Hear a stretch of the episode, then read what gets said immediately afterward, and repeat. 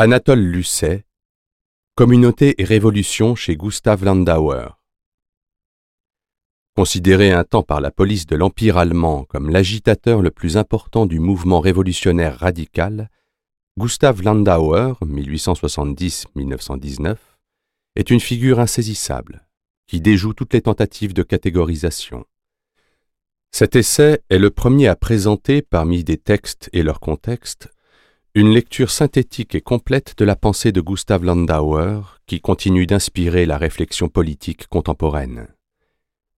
Philosophe hétérodoxe, Landauer n'a pas cherché à développer sa pensée selon les lignes claires d'un système philosophique, au sens où l'œuvre de Hegel constitue par exemple un système. La dissémination de ses idées en une quantité de petits textes est à l'image d'une pensée en dialogue constant avec son époque. Sa discussion des penseurs qui le précèdent se déploie ainsi dans des articles où Landauer commente les événements de son temps, polémique avec ses contemporains et renouvelle son diagnostic social. L'absence d'une formalisation scientifique de sa pensée est cause d'un manque criant de définitions, d'énoncés et de propositions sur lesquelles pourrait prendre appui le lecteur.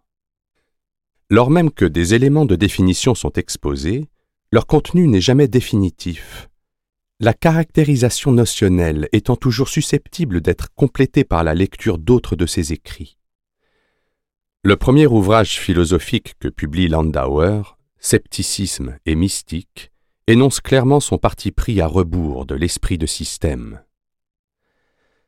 Car l'histoire des conceptions du monde, des philosophies comme des religions, pourrait être divisée en deux camps d'un côté ceux qui se sont prestement rassérénés auprès de quelque chose de positif, les prêtres et les fondateurs de systèmes philosophiques pour les meilleurs d'entre eux, les curés et les professeurs de philosophie pour les moins bons. De l'autre côté, ceux qui désiraient passionnément la sérénité, mais que rien ne peut rasséréner, les hérétiques, sectaires et mystiques on comprend que l'hérésie dont se réclame Landauer n'est pas confinée dans le domaine du religieux. Elle désigne plus généralement la posture d'un philosophe qui fut perturbateur, inopportun, déroutant en toutes circonstances.